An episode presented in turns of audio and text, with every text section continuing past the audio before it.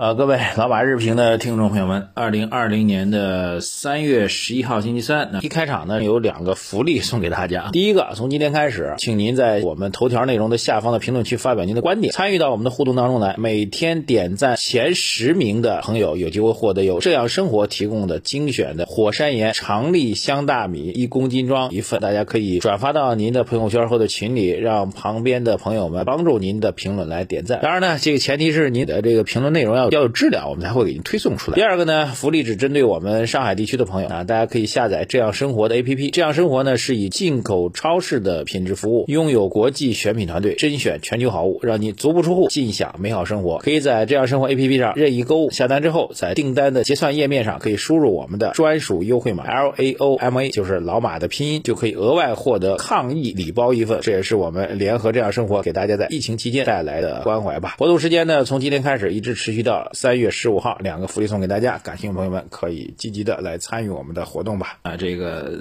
我们大家伙共同的任务，各位还记得吗？看看我们的公号昨天的点击量如何啊？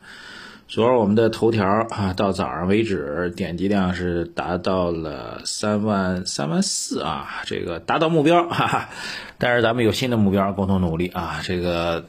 我们期待着能在一个月时间，比如到四月份的时候，咱们能点击量能头条能破四万，好不好？各位共同来努力，拜托大家啊！这号呢，咱们共同来努力。我这边也努力，各位也努力帮我们转发推荐啊。这第二个事儿呢，就是我们最近是请各位留言啊，当然有一些小礼物送给大家啊。这个大家也都看到，有大米啊，有这个抗疫小礼包啊之类的，呃。那留言特别踊跃啊，所以但是每天的留言是有限制的，能够推出来留言大概有一百条，所以我们今天考虑了一下，好多朋友们后面发的，但是内容特别好，嗯，但是你推吧也挺尴尬，所以我们今天呢会对留言做比较严格的审核，就是一定要言之有物啊，你就简单一句话什么，那这个马博士您讲的真好啊，这种我们就不推了。啊，就是您对于整个市场啊、经济战略核心观点啊，言之有物，然后最后有结论、有具体的建议，我们把它会推送出来，好不好？从今天做一个调整，这样的话就简单大喊谢谢马博士，最近操作赚钱了，这种我们就都不推了。但是我们内心非常非常感谢大家，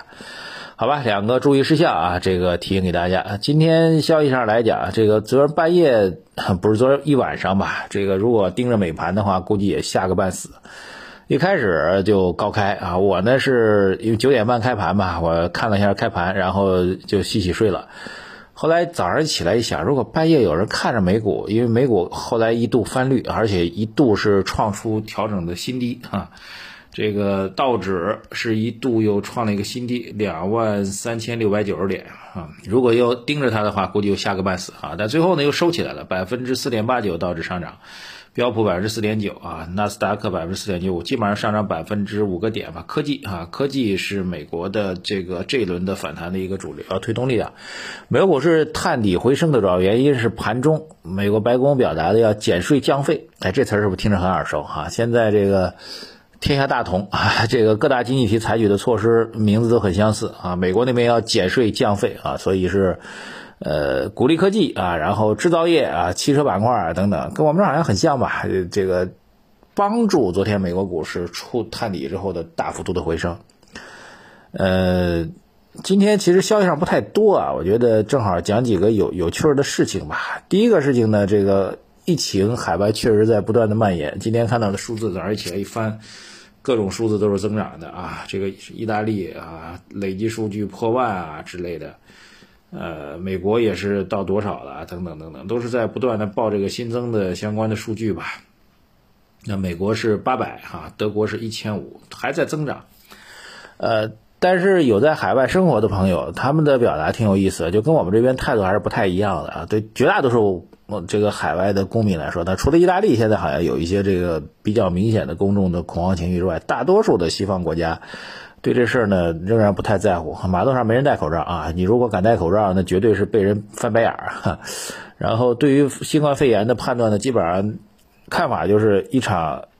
新出现的流感啊，流感反正年年都有。其实中国流感每年也都很厉害的啊，这个去年的冬天到今年的春天，流感其实也都挺厉害的啊，医院爆满啊。只是大家觉得流感好像是一个常见的事儿，就没有人太多关心它而已。呃海外呢，好多人认为这就是一场新来的流感，不用太过在乎啊。所以一方面在资本市场有一个所谓的恐慌情绪，但另一方面在海外，海外如果真正生活的这个人群，特别是西方人群啊，对这事儿真的不是很感冒哈，就那么回事儿，该干嘛干嘛，该上班上班，呃，该聚会聚会。该跑马拉松，几万人跑马拉松还在那儿跑啊，这是我觉得一个比较有趣的文化上的一个差异吧。所以资本市场这种恐慌，我认为啊，这个客观来讲，除非这个数据出现急剧的大幅度的增长，那么海外这种恐慌的过去的状况可能比我们想象中还要快。那么美国股市的这个暴跌其实是多方面因素引起的啊，包括这个肺炎的问题，这只是个导火索啊。当然，美国股市需要调整是根本原因。啊，还有一个就是油价的问题啊，沙特跟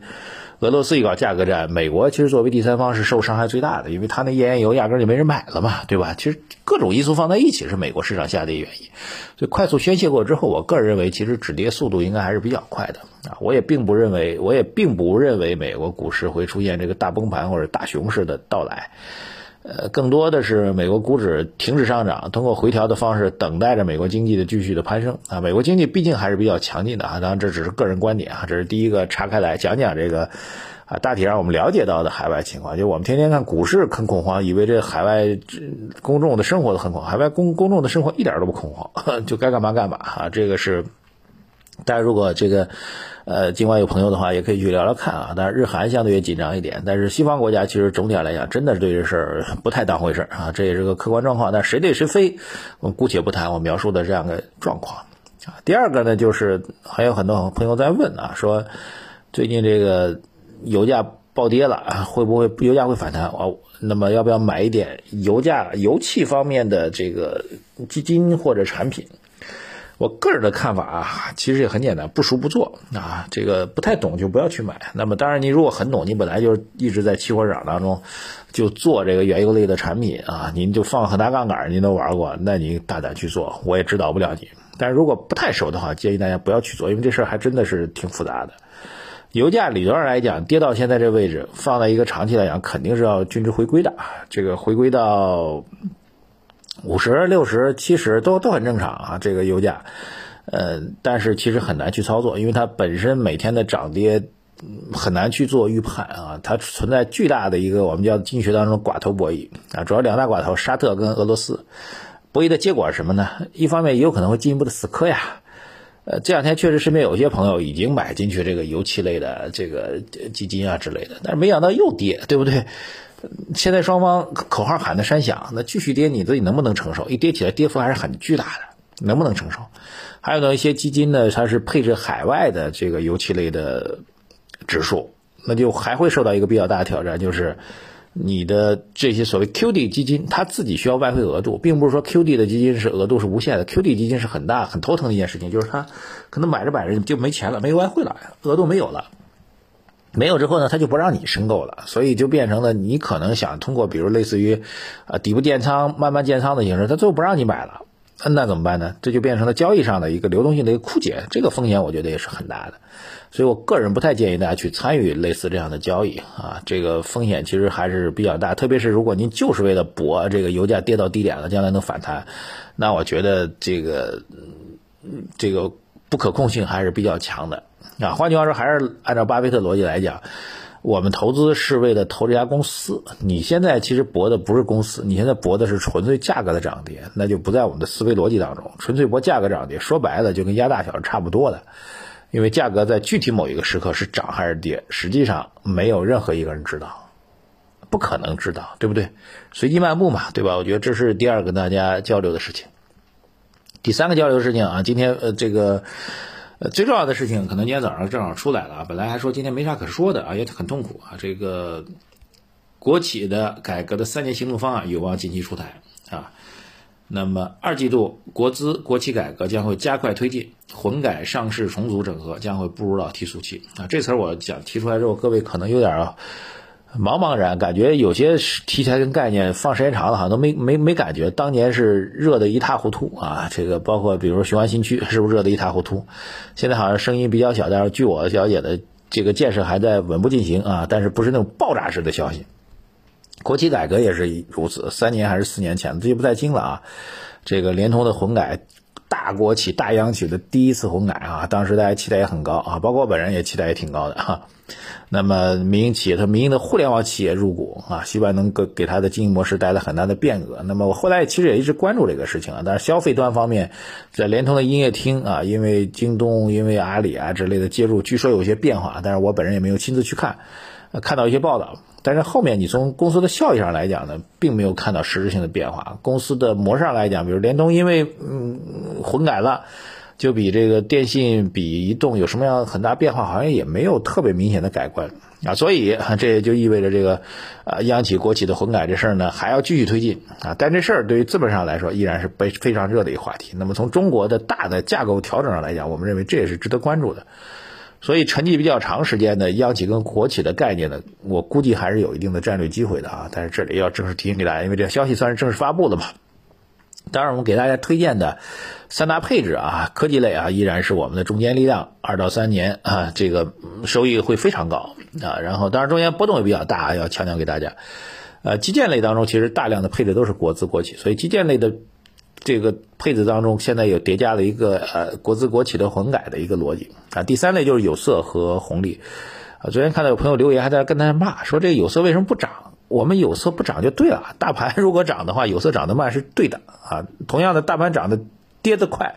啊，有色呀、五零 A H 啊，它跌得慢，这才就对的，就是平衡你的配置的。所以一定要搞懂了再去骂人，好吧？这个要提醒给大家。好，最后一句话吧，这个市场盘面经过这一轮波折之后，我个人认为短期的波折已经基本上到位了，不用再过恐慌，依然是按照我们三大配置坚定的持有股票。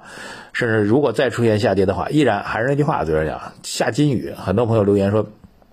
金雨来了啊，两个问题：第一个没有盆儿，只有勺；